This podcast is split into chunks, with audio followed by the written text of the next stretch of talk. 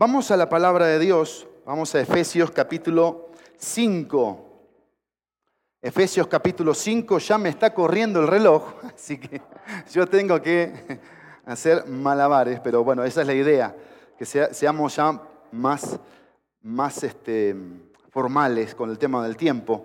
Así que Efesios capítulo 5, pero necesito que hagamos un ejercicio para poder eh, ir dimensionando la dinámica de este mensaje, del mensaje de hoy. Así que ponte de pie rápidamente ahí conmigo, ponte de pie. Y el primer ejercicio es, levanta tu cabeza con tus ojos abiertos lo más que puedas. Levanta, levanta, levanta, levántala.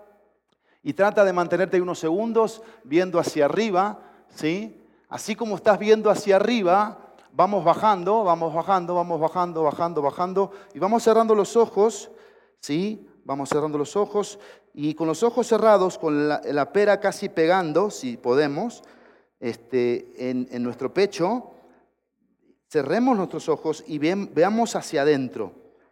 Ya vimos hacia arriba, señal de Dios, ya vimos hacia adentro, señal de cómo estamos, cómo nos encontramos en estos momentos. Si ves algo, puedes ver quizás vacío, tristeza, alegría, gozo, un tema de, de decisión importante. Y ahora vamos a abrir los ojos y vamos a hacer este ejercicio. Vamos a ver hacia los costados, ¿sí? Vamos a ver al que está al lado, al que está al lado. Podemos voltear así y ver el que está atrás. También, ¿por qué no? Porque en el caso de las que son familias, las que están atrás quizá pueden ser sus hijos, etc. Y la idea es esta. Quiero que al ver al que está al lado tuyo, o al que está atrás tuyo, o al frente tuyo, pregúntate esto. ¿Qué estás dispuesto a hacer por el que está enfrente, atrás o al lado? ¿Qué estás dispuesto a hacer? ¿Cuál es la disposición que tienes? Tomen asiento, tomen asiento. ¿Qué estamos dispuestos a hacer? Esa es una pregunta importante en el mensaje de hoy. ¿Estamos bien?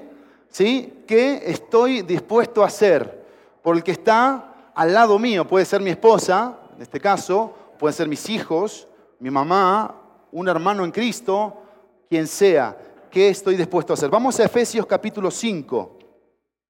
Efesios capítulo 5.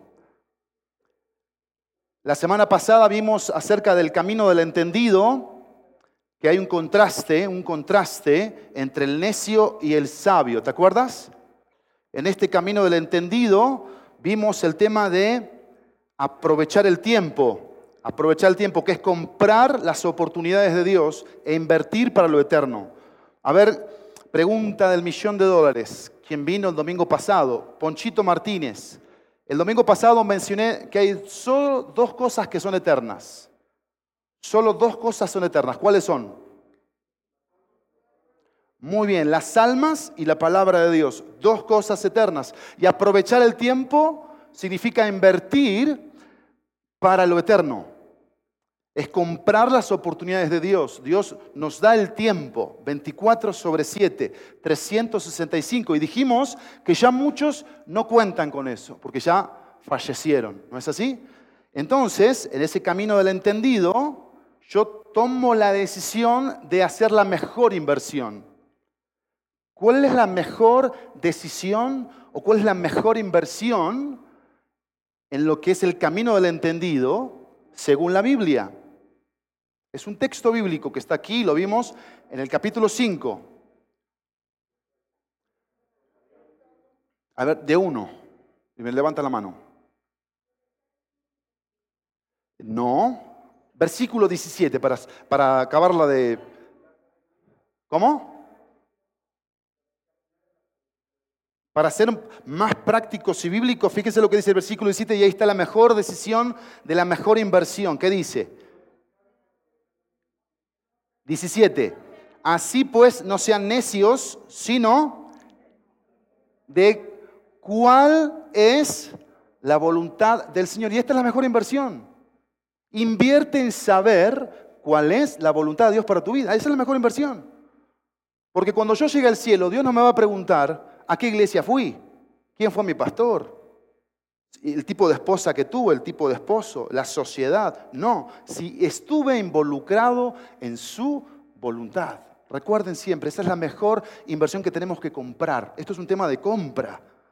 Porque acá nos entregamos nosotros, decidimos por esto. Acá esto no pasa por leerlo, ni por estudiarlo, ni por memorizarlo. Esto pasa por decidirlo. Yo decido invertir mi vida, comprar el tiempo que Dios me regala en hacer su voluntad, en entender cuál es su voluntad, porque muchas veces no entendemos. Entonces está el camino del entendido, que hay un contraste, y está la experiencia. ¿Se acuerdan? Y la experiencia tiene que ver con el control. El control de el espíritu o el control de la carne. Y la carne se puede desplegar en alcohol, alcohol, que es el ejemplo que pone, o redes sociales, inmoralidad, etcétera, etcétera. ¿Está bien? En, la llenura del espíritu, en la llenura del espíritu tenemos que el espíritu produce cosas. Acuérdense que ser lleno no es me lleno. ¿Se acuerdan? Me dejo llenar, me dejo dominar, me vacío, muero, mato y el espíritu toma control de mi vida. Y a la hora de una respuesta sabia, el espíritu me da sabiduría. A la hora de dominio propio, el Espíritu me da mansedumbre, autocontrol. Es el Espíritu de Dios el que le viene a dar vida a mi espíritu y controla, domina. ¿Está bien? Hay manifestaciones, véanlo. Versículo 19, hablen. ¿Qué debemos hablar? Salmos. Después tenemos que cantar, alabando en el corazón. Luego tenemos que dar siempre gracias por todo. Tenemos que ser agradecidos. ¿Pudiste hacerlo esta semana? ¿Te subiste al coche? Gracias Señor por lo que voy a hacer. Llegaste al lugar, diste gracias. Tienes una Biblia en tu coche, vas escuchando alabanzas, te vas llenando de lo que es la presencia de Dios. Y después termina, versículo 21. Dice, sométanse unos a otros en el temor de Cristo. Este es un resultado del Espíritu de Dios en nuestra vida, que toma control. ¿Vamos bien hasta aquí? El domingo pasado yo no prediqué de este texto lo conecto este texto sí con lo que Pablo nos dijo del Espíritu, pero también con lo que nos va a decir más adelante. Y dice el texto, vamos, sométanse unos a otros en el temor de Cristo. Déjenme darles el título del mensaje porque hay varios que toman nota. Título. El título del mensaje es Relación absoluta. Relaciones bendecidas por temor a Cristo. Relación absoluta. Ahora te voy a explicar esto. ¿Sí? Relaciones bendecidas por temor a Cristo. Y yo le agregué a la parte de temor a Cristo, le agregué gratitud, honra y amor. Temor, gratitud, honra y amor a Cristo. ¿Sí? Vamos de vuelta. Relación absoluta, relaciones bendecidas. Creo que todos los que estamos aquí añoramos eso. Lo segundo, tener bendición en todas nuestras relaciones. Que nos vaya bien con las personas, ¿sí o no? No tener problema con nadie. No tener amarguras, resentimientos. No tener un tema de, me cuesta relacionarme con esta persona porque es egoísta. O siempre, siempre quiere tener la, razón. O, quiere que yo encaje en su mundo y no, no se abre a lo, que, a lo que juntos podemos hacer, a los acuerdos. Hay mucha lucha interpersonal, mucha lucha interpersonal. Por eso hoy tenemos fracasos en empresas porque dos cabezas no, pueden hacer equipo. Tenemos fracasos en matrimonios que los llevan a la separación y al divorcio. ¿Por qué? Hay un tema de temperamentos, un tema de insubordinación, no se saben subordinar a la autoridad, a la cabeza. Hay un tema de orgullo, hay un tema de egoísmo, nos cuesta, pero tenemos que entender que Dios sostiene con dos columnas nuestra sociedad. Dos columnas. Número uno, la primera columna es la autoridad. Y la segunda columna es la, la de la subordinación. La primera columna ejerce su trabajo, dicta las órdenes. Y la segunda columna, ¿qué hace? Acata las órdenes, lleva a cabo las órdenes. Y cuando vamos a Dios, al mundo espiritual, es exactamente lo mismo, porque el que pone las reglas del juego es Dios. Dios nos creó a ti y a mí para eso justamente, para que tengamos una actitud humilde, una actitud obediente, una actitud de saber estar debajo de. Si yo no, sé estar debajo de, difícilmente voy a ser un buen líder arriba de. Porque voy a tener miedo de los que están a mi alrededor, que me van a hacer luchar el piso, O van a querer quitarme posesión o poder cuando la posición y el poder no dependen de uno, sino de Dios. No descansan en uno. Yo no soy absolutamente nada. Tú quitas la gracia de Dios de mi vida y yo soy el más perverso de los pecadores, el más perdido de los hombres. Sin la cruz en mi vida, yo no soy nada, ni puedo hacer nada. Entonces, aunque tenga una autoridad, soy esposo, soy padre, en este caso soy el pastor de esta congregación, no soy nada sin esta actitud que debo tener, correcta. Y no es un tema, no es un tema de ser soldaditos, ojo, pero sí es un tema de militancia. Sí es un tema de militancia, donde las órdenes en la vida militar no se cuestionan, se acatan, se obedecen a la primera. Entonces, déjenme explicarle rápidamente Voy a tomar un poquito de agua. Dos cosas para ir metiéndonos más a profundidad en nuestro pasaje. ¿Vamos bien hasta aquí? Bien, buenísimo. Con eso me quedo satisfecho.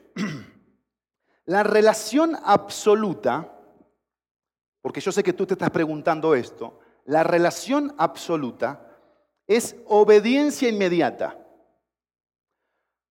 Pero esta obediencia inmediata tiene que ver con dos cosas que pueden sonar muy espiritualoide, pero lo vamos a aterrizar. A la palabra de Dios y a la persona de Dios. ¿Sí? Es relación absoluta, es obediencia inmediata a dos cosas. La palabra de Dios, como Dios piensa, y a la persona de Dios que la tengo presente, que la considero, que está real en mi vida. No es algo que no lo siento, que no lo veo, que no lo palpo. Pero lo segundo, lo segundo son las relaciones bendecidas. ¿Qué es esto? Relaciones bendecidas es asumir mi rol y mi responsabilidad con algunas cosas importantes. Son cuatro, básicas. Número uno, subordinación a las autoridades puestas por Dios.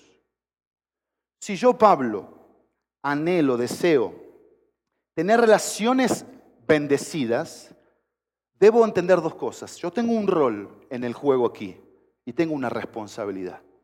Tengo que ser responsable. Y ese rol lo debo respetar como Dios manda. La primera actitud que sale es que yo debo tener subordinación a las autoridades puestas por Dios. Lo que te quiero decir es que el que pone las autoridades es Dios.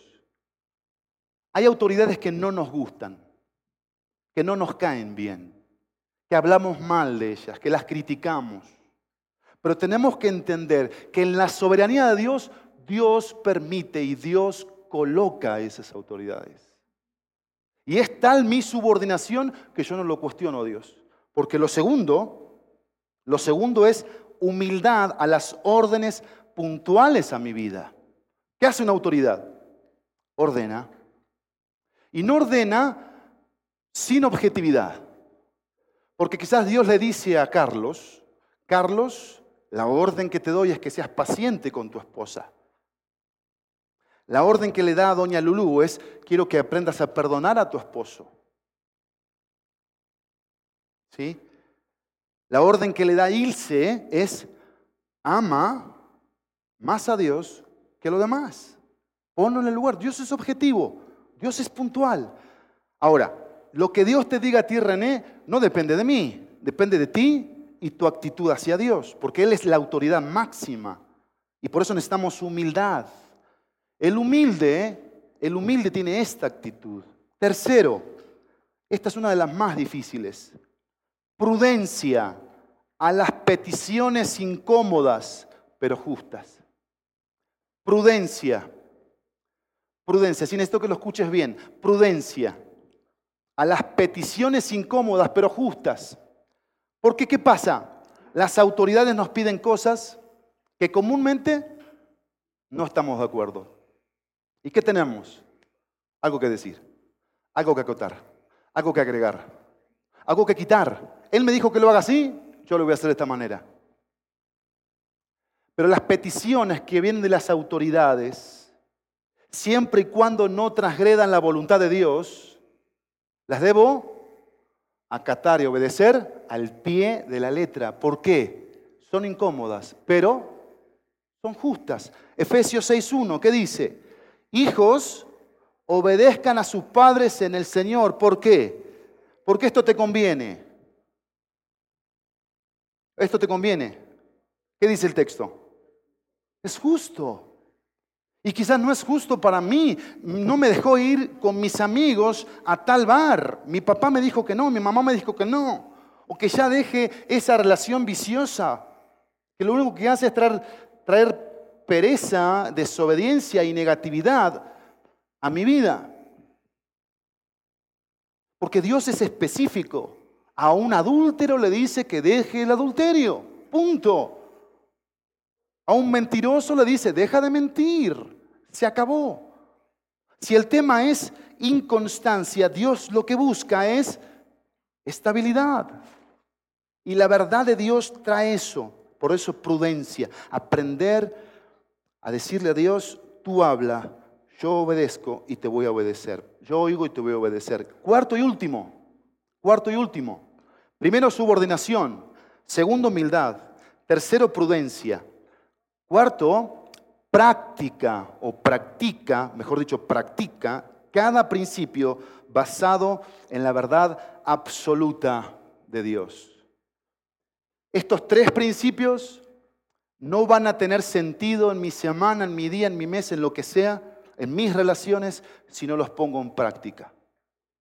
Vamos a leer varios principios, empezando con el versículo 21 que dice, sométanse unos a otros en el temor de Cristo, sométanse. Esa palabra tiene que ver con ser subordinado, obedecer, sujeto, sujeto. Recuerda esto, recuerda esto, Dios no es verdugo, Dios no es el malo de la película. Pero tus decisiones, mis decisiones, me han traído a donde estoy, con quien estoy y lo que estoy haciendo.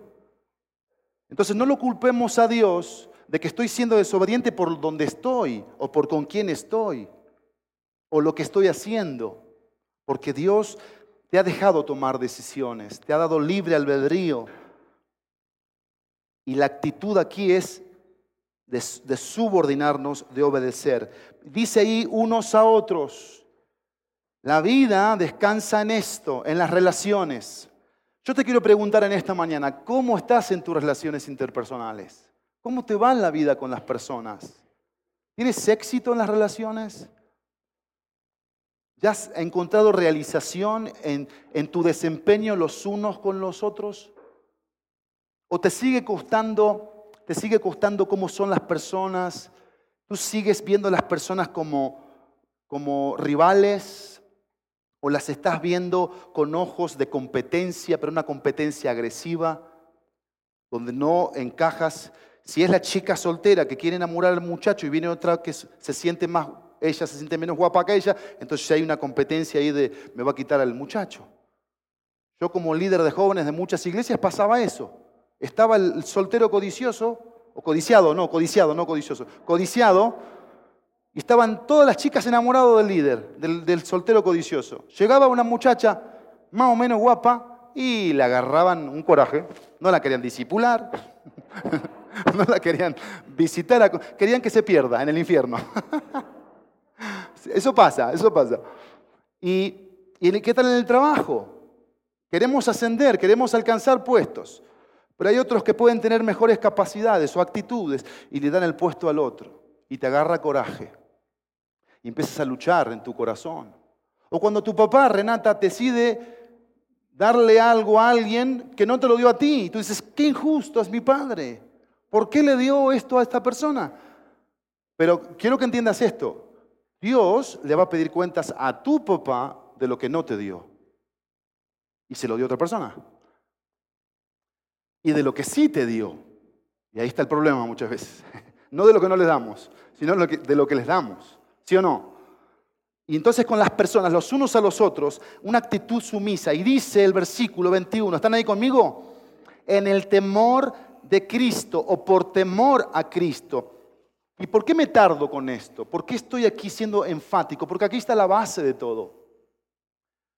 Este es un fundamento, temor a Cristo. ¿Qué significa temer a Cristo? ¿Cuál es la actitud aquí? Son dos cosas en este versículo, temor. Alarma y susto. Eso significa temor.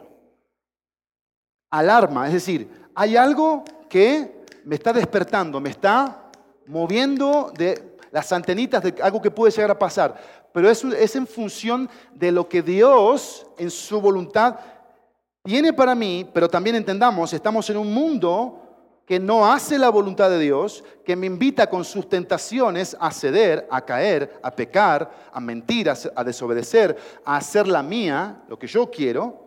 Entonces, esa, esa alarma puede, como muchas alarmas de las que ponemos para despertarnos, suena muy bajito, muy bajito, muy bajito, muy bajito. ¿Y qué pasa con las alarmas?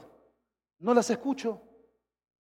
¿Se acuerdan o lo han visto alguna vez? Cuando hay un incendio, empieza a sonar la alarma en el, lugar de los bomberos, una alarma muy fuerte, y hace que los bomberos se empiecen a mover y a vestir y a preparar, subirse al camión para ir y apagar el fuego. Y esa es la idea aquí. ¿Qué produce el temor de Cristo en tu vida? Una alarma. ¿De qué? ¿Estoy o no estoy haciendo la voluntad de Dios? ¿En qué? En mis relaciones personales. En mis relaciones personales. ¿Qué pasa con las relaciones interpersonales? Dejamos a Dios a un lado. No lo invitamos a Dios a nuestras relaciones. Un noviazgo se quiere construir en función de la sensualidad.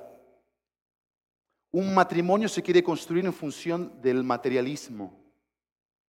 Una iglesia se quiere construir en función de la doctrina, la enseñanza, pero dejamos a un lado esto que ha traído destrucción total, ha roto matrimonios, iglesias, la falta de temor alarma y susto. Acompáñenme en algunos textos bíblicos, por favor. Salmo 9.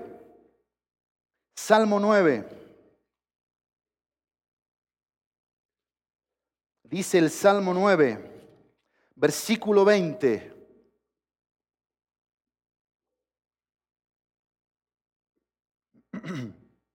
Dice acerca de las naciones, pon temor en ellas.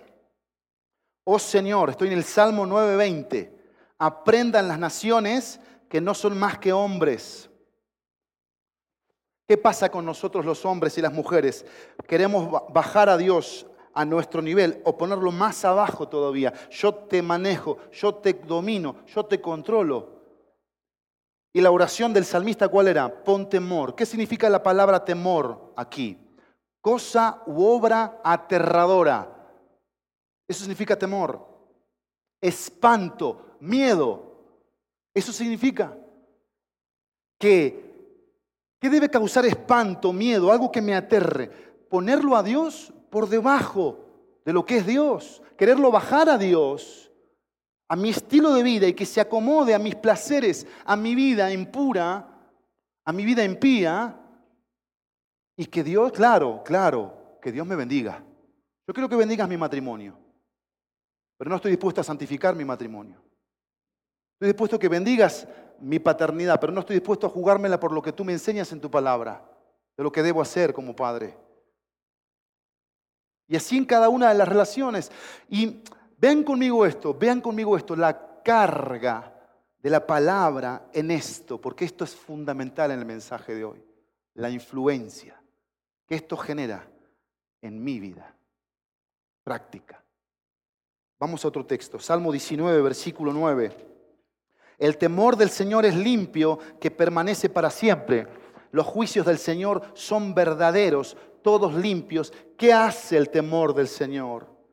Limpia, produce pureza, justicia, integridad, rectitud. Que a lo malo le llamo malo y a lo bueno le llamo bueno.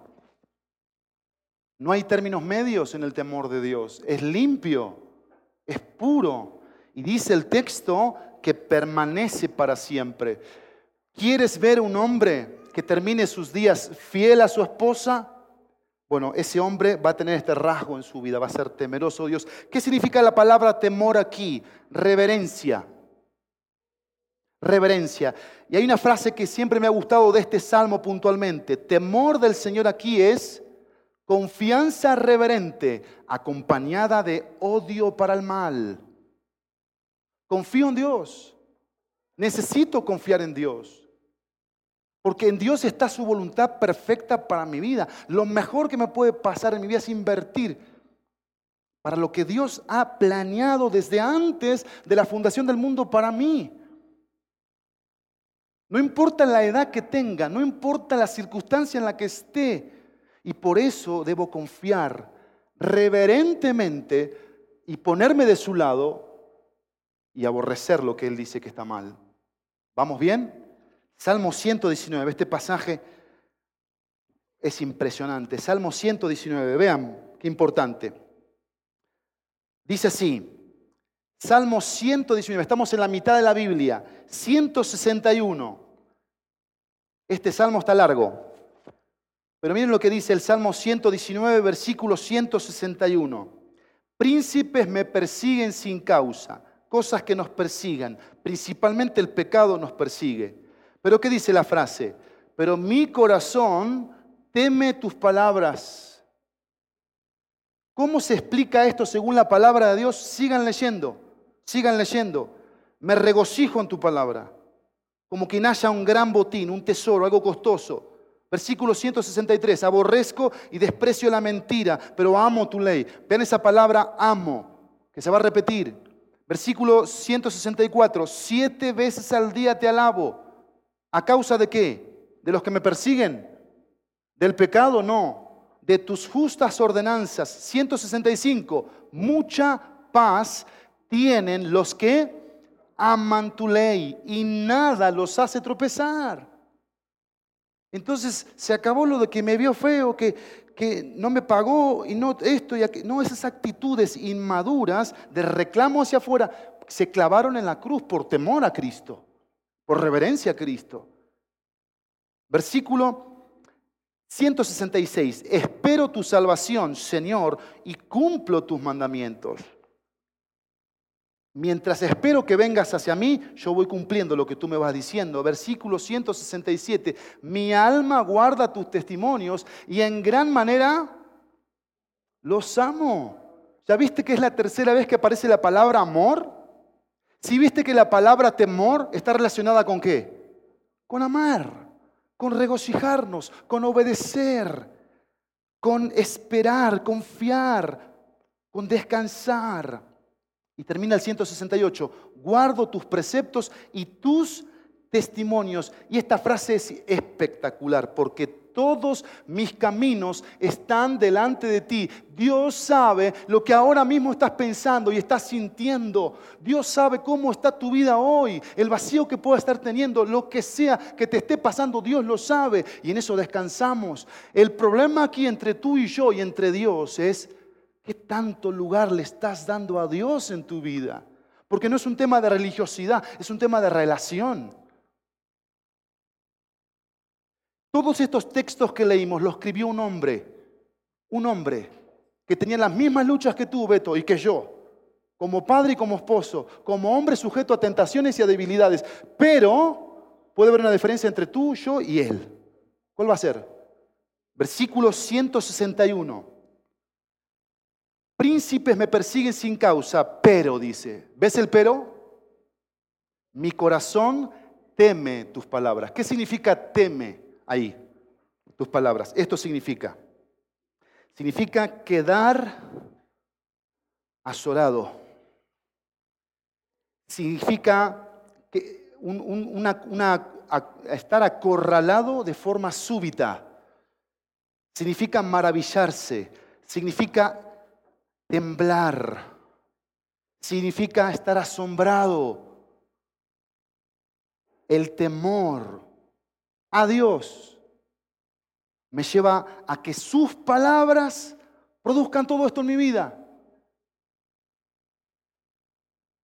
Todo esto en mi vida. ¿Quién creó al hombre y la mujer? Dios.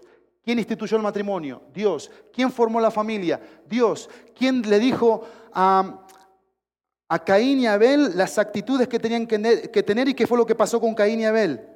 Bueno, Caín presentó una ofrenda, Abel la otra. ¿Qué pasó con la ofrenda de Caín? Dios la rechazó y la de Abel, Dios la aceptó. Dios vio el tipo de corazón. ¿Qué hizo Caín? Se ensañó y mató a su hermano. ¿Qué actitud tuvo Caín para con su hermano? egoísta, de odio. Pero ¿sabes que no fue tema de Abel? Fue el tema de Dios. ¿Quién, quién no aceptó la ofrenda? ¿Abel? No, Dios. ¿A qué hacemos los seres humanos? Como no le damos bolilla a Dios, decimos, no, eh, eh, el problema es contigo. Tú y yo tenemos que arreglárnosla. Y dejamos a Dios afuera. Lo peor de todo, lo peor de todo, es que los pensamientos de Dios no existen. No están, no los conocemos. Y por eso familias a la hora de arreglar problemas no saben cómo arreglarlos. Porque se interponen las envidias, se, interponen los, los, em, los orgullos, las posiciones que es, ¿qué me conviene más a mí? ¿Qué es para mí más importante? Y termino con el proverbio de hoy. Todo lo demás es práctico. Proverbios 14. Proverbios 14, versículo 1 y 2. Hoy es 14 de marzo. Miren lo que dice. La mujer sabia edifica su casa, mas la necia con sus manos la derriba.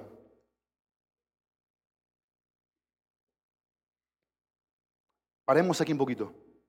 En Proverbios, en Proverbios, el sabio y la sabia es el que teme a Dios. Es el que aplica una sabiduría en función de lo que sabe de Dios. Porque sabiduría, ¿qué significa? Aplico lo que Dios me dice. Eso me hace sabio. El necio o la necia en proverbios y en la vida, ¿quién es? el que decide no tomar en cuenta a Dios. Tiene una religión, pero no está Dios en sus decisiones, no está Dios en sus finanzas, no está Dios en sus matrimonios, no empieza el día adorando a Dios, alabando a Dios, pasando tiempo a solas con Él. La vida de esa persona es el trabajo, envuelta en problemas, situaciones. En su agenda no hay un tema de prioridades, convicciones que no son negociables en relación a Dios y a su voluntad. Y dice el versículo 2, pero el problema de esa persona, ¿qué hace la, mujer necia? ¿Qué hace? Derriba, destruye. Y la sabia edifica. ¿Te das cuenta aquí hay algo tan importante? El poder de las decisiones. Mirá, esto es lo que tenés que ver. En tus manos hay un poder. Hay un poder que Dios te ha otorgado. Y yo te lo ruego en su nombre en esta hora. No dejes afuera a Dios. No tomes decisiones bajo tus propias prudencias, porque son imprudencias. No te dejes llevar por la emoción de que me dijo me ama y me voy con él al crucero Titanic a hundirme. Pero me dijo que me ama, sí, te dijo que te ama, pero ese amor no es un amor que lo que vamos a ver aquí en la Biblia, es un amor físico, pasional. Y porque hay chicos hasta este más. Y si viene alguien y te dice, pero oraste para ver si es la voluntad de Dios, o te está yendo por las apariencias, porque tiene, tiene buena figura, tiene un buen coche, es un buen muchacho, es un buen muchacho, es un buen muchacho, o una buena chica. E, e, esto es duro, ¿no? Es duro, es duro. ¿Por qué? porque en estos 33 años, 45 de edad, tú no sabes las lágrimas que hemos derramado por ver lo que el diablo se ha deleitado en hacer con las personas. Matrimonios destruidos, tenemos eh, abusos, tenemos eh, mentiras, corrupción y destrucción tras destrucción. Y la gente no vive con paz. La gente vive odiándose. Y te ocupo el lugar de estacionamiento porque yo soy el que quiero llegar más rápido, el que yo quiero esto y yo, y yo, y yo, y yo, y yo. Y dice el versículo 2, el que anda en rectitud teme al Señor. Pero el de, el de caminos perversos, ¿qué dice? ¿Sabes qué Dios? Ahí tú tus mandamientos. Yo sí voy a la iglesia, ¿eh? Yo te alabo, levanto mis manos, padrísimo. Pero no te tomo en cuenta, no te considero, no creo en ti, no voy a obedecerte, no voy a someterme. Efesios 5, Efesios 5. Aquí tenemos tres pilares.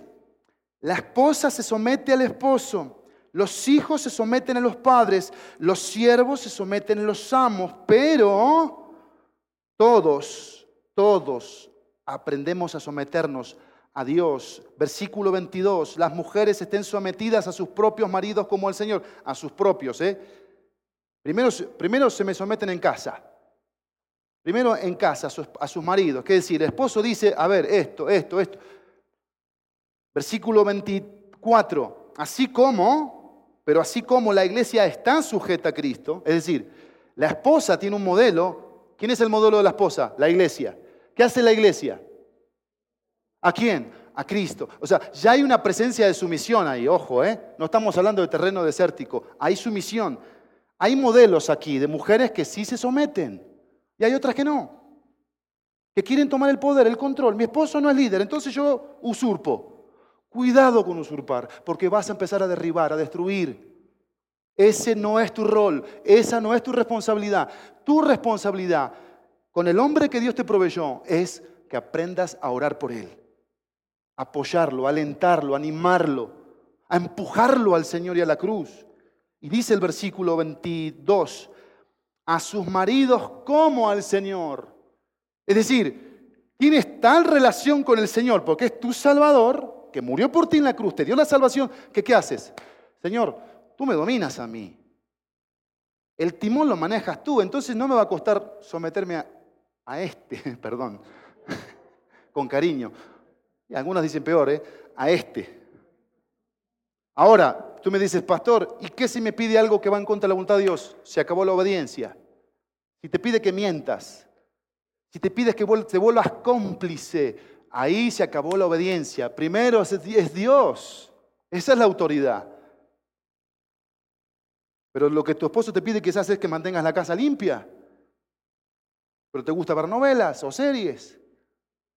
Te pide que le cocines eh, las tres comidas, pero tú quieres cocinar nada más una. Y lo demás, algo rápido. Te pide que seas ama de casa, no ama del trabajo. Pero lo que tú quieres es amar el trabajo, no amar la casa.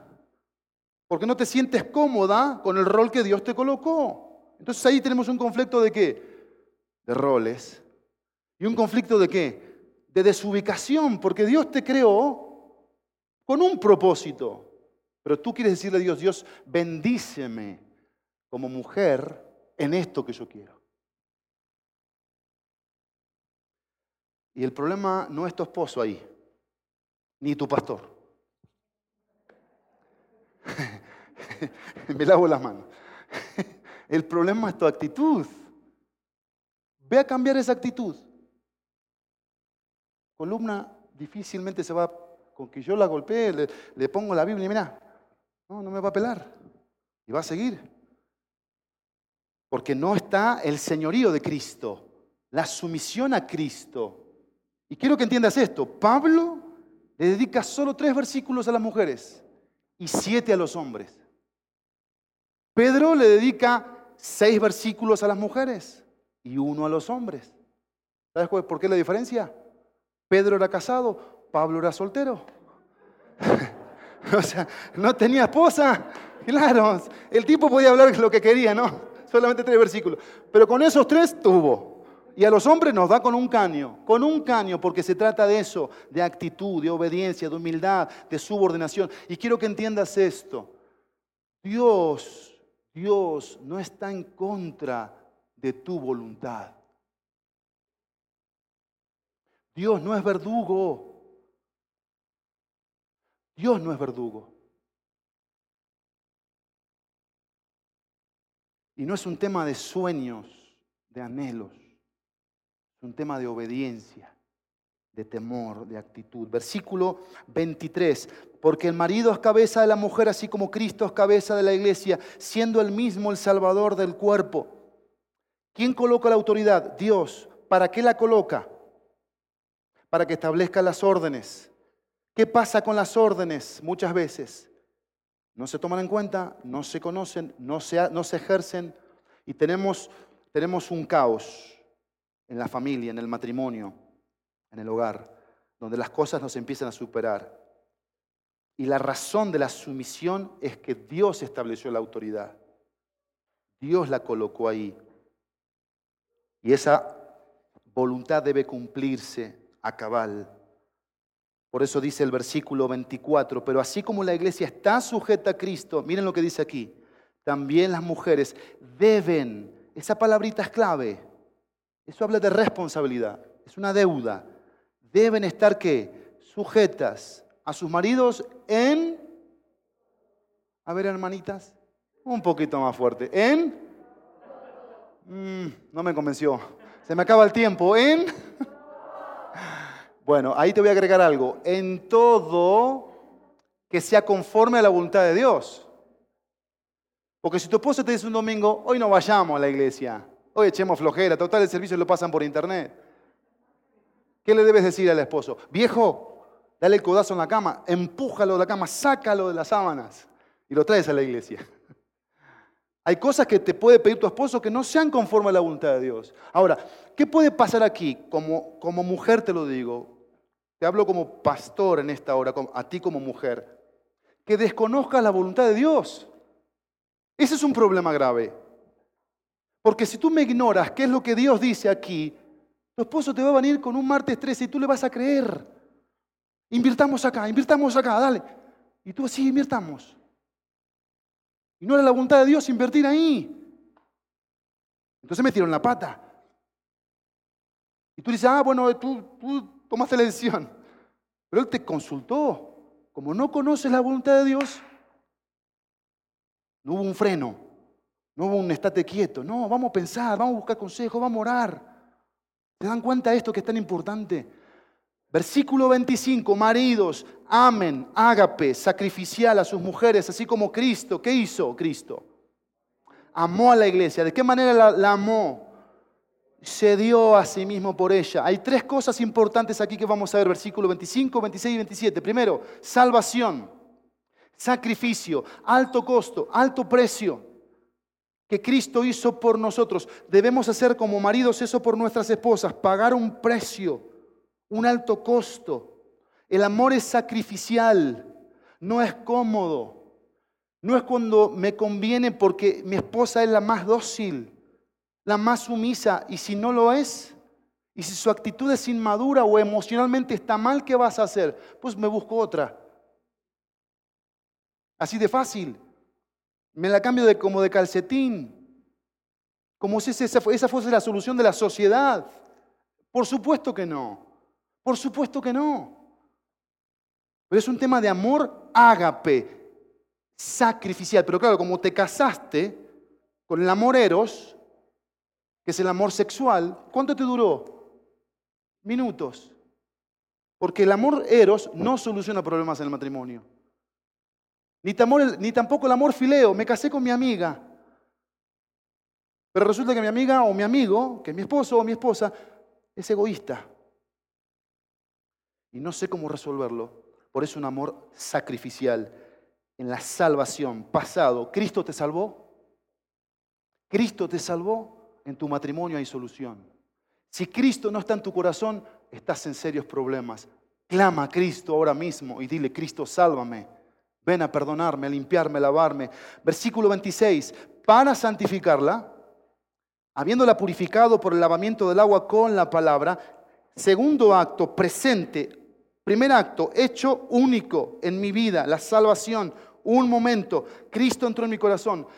Hecho diario, constante, constante de todos los días, santificación. ¿Qué es la santificación? Ponerme aparte, apartarme para el propósito que Él ha escogido. ¿Con qué me santifica Dios? Diario, con su palabra, con su palabra, con su palabra. Jesús dijo esto en Juan 15, ya vosotros estáis limpios por la palabra que os he hablado. Jesús oró esto en Juan 17, 17, santifícalos en tu verdad, tu palabra es la verdad.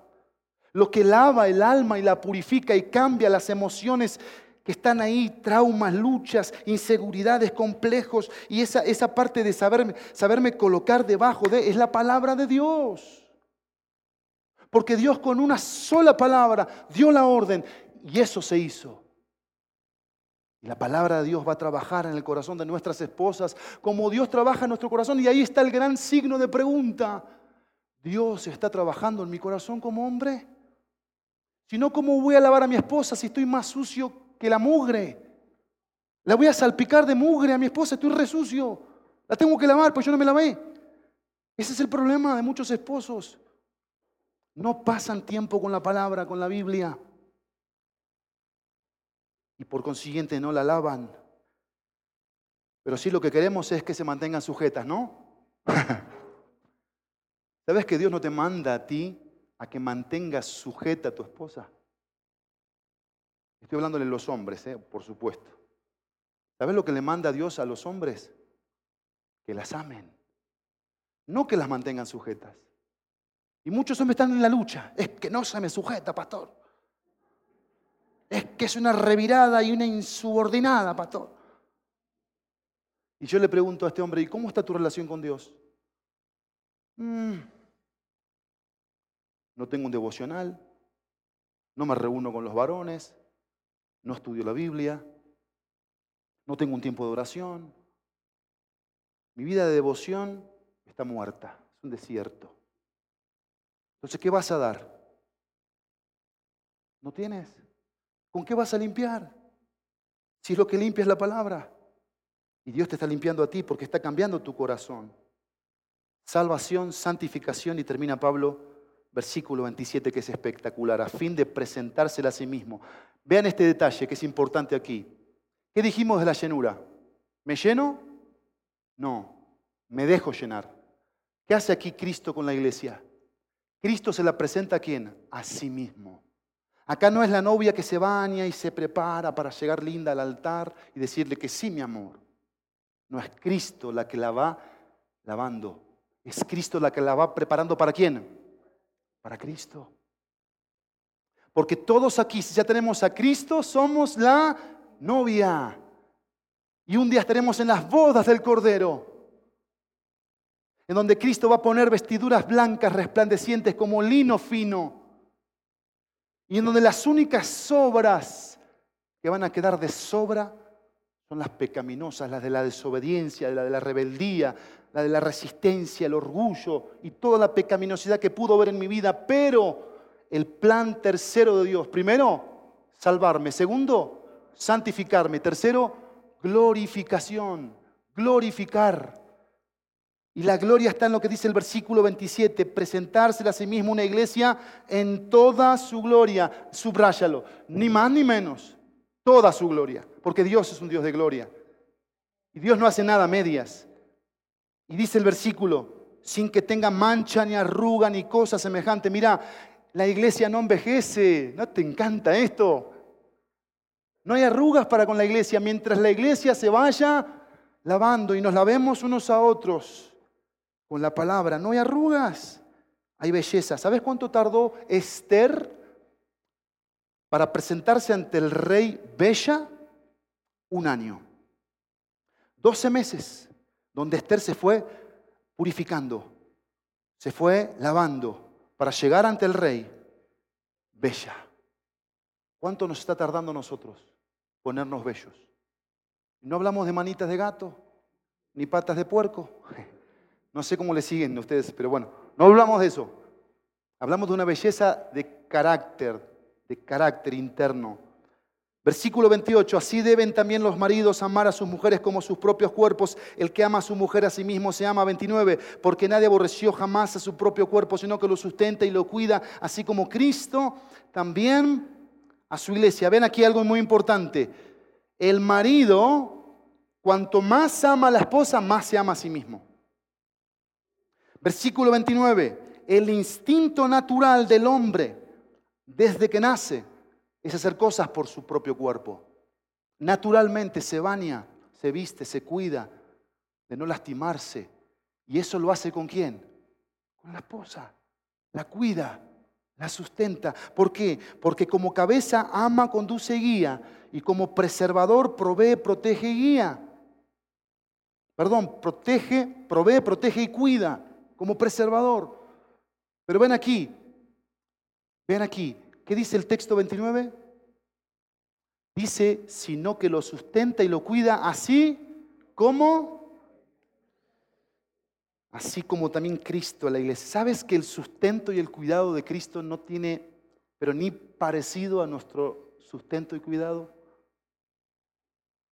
Y nosotros queremos llegar a impresionar a Dios con nuestro cristianismo mediocre. Yo pensaba en la semana, ¿cuáles son los problemas de nuestra iglesia hoy? ¿Por qué problema está pasando? Si tú me escribieras aquí una encuesta de tus problemas, ¿qué creen que se escribiría más? Alguien que me diga rápidamente. Ya se me fue el tiempo. Alguien que me diga, ¿cuáles serían los problemas? A ver. Falta de fe, un tema espiritual. Otro, dale, otro problema. ¿Eh? Negligencia, otro problema moral, ser negligentes, otro. Orgullo, un tema de carácter, de temperamento, perdón, orgullo. Entonces dijimos, negligencia, dijimos, falta de fe y orgullo. ¿Algún otro problema? Egoísmo, tibieza, perdón, perdón. ¿Alguno no tiene deudas aquí, deudas económicas? ¿Eso no es un problema? Ese es el primer problema. Por eso los matrimonios se divorcian hoy, por la parte económica. ¿Sabías eso? Por el manejo de la plata. Otro problema, ¿Quién manda en casa? ¿Ese no es un problema? ¿El tema de roles no es un problema? Sí es un problema. ¿La rebeldía de los hijos? Sí es un problema. Por supuesto que es un problema. Pero una de las cosas que a veces no vemos y está a la vista, no vemos y está a la vista, ¿saben cuál es? Que el cristiano no vive para hacer la voluntad del Señor. No vive para eso. Porque, ¿cuáles deberían ser los problemas de la iglesia de Cristo hoy? El que estás ganando almas y por ganar almas te corrieron del trabajo. Ah, ese sí es un problema. El que por disipular, por disipular estás teniendo conflictos, por disipular, por vivir en santidad y por ser íntegro, hay un problema con tu jefe. Y somos la iglesia misionera está viviendo el Evangelio. Pero no somos esa iglesia o sí la somos. Nuestros compartir deberían ser eso, no porque te falta plata o porque tu esposa no se somete. No se somete. Por eso el versículo 30, somos miembros los unos de, los, del, de su cuerpo, perdón. Cristo nos hizo parte de su iglesia. ¿Para qué? Para que entendamos qué es ser iglesia 31. Por esto el hombre, tres cosas que debemos repetirnos y recordar todos los días. Tres cosas. Dejará. ¿Qué dejamos? A papá y a mamá, la influencia de papá y mamá para una mejor relación. Los padres ya no son la autoridad cuando yo me caso, cuando dejé mi casa. Ya es mi esposa y mi esposo, es mi familia. Y establecemos ahí el orden de Dios. ¿Cuánto mal le hacen los padres que siguen estando presentes en los hijos que ya están casados? Dejemos, cortemos, cortemos, dejemos. Dos, se unirá una unión, primero a Cristo y luego a nuestra esposa en profundidad, en relación, en intimidad. Tercero, dice, serán, serán, porque podemos alcanzar el máximo esplendor de por qué Dios diseñó el matrimonio y para qué Dios lo diseñó. Y la pregunta es, cuando alguien ve tu matrimonio, ¿se le antoja a Cristo? O cuando alguien ve tu matrimonio dice, paso. con, con lo mío tengo. Hasta me sobra, mira. ¿No? Porque esa es la idea, es que se les antoje a Cristo. Y no estamos hablando de miel sobre hojuelas, ¿eh? No, ustedes saben que no. No es así. Grande es este misterio, dice el versículo 32, pero yo digo esto respecto de Cristo y de la iglesia. El, gran misterio no es el gran misterio engrandeciendo el misterio. La grandeza no está en el misterio, sino en la implicación de esto. ¿Cuál es la implicación? Cristo y la iglesia, la iglesia y Cristo. Uno, unidos. Termina Pablo diciendo, en todo caso, cada uno de ustedes ame también a su mujer como a sí mismo y la mujer respeta a su marido. Déjenme terminar con esto. Beto, te tengo poco en la vida, así que hoy te tomo un poquito más de tiempo. Y como algunos ya hacía mucho que no los veía, quizás debut y despedida. Así, así nomás. Así, vamos rápido a Apocalipsis, terminamos. Apocalipsis. Porque tiene que ver con el pasaje. Capítulo 2.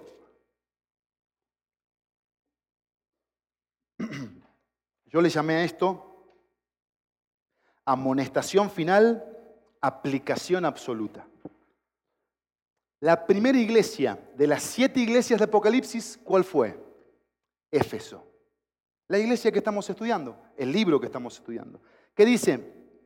El versículo 4. 2.4. Dice, pero tengo contra ti que has dejado tu primer amor.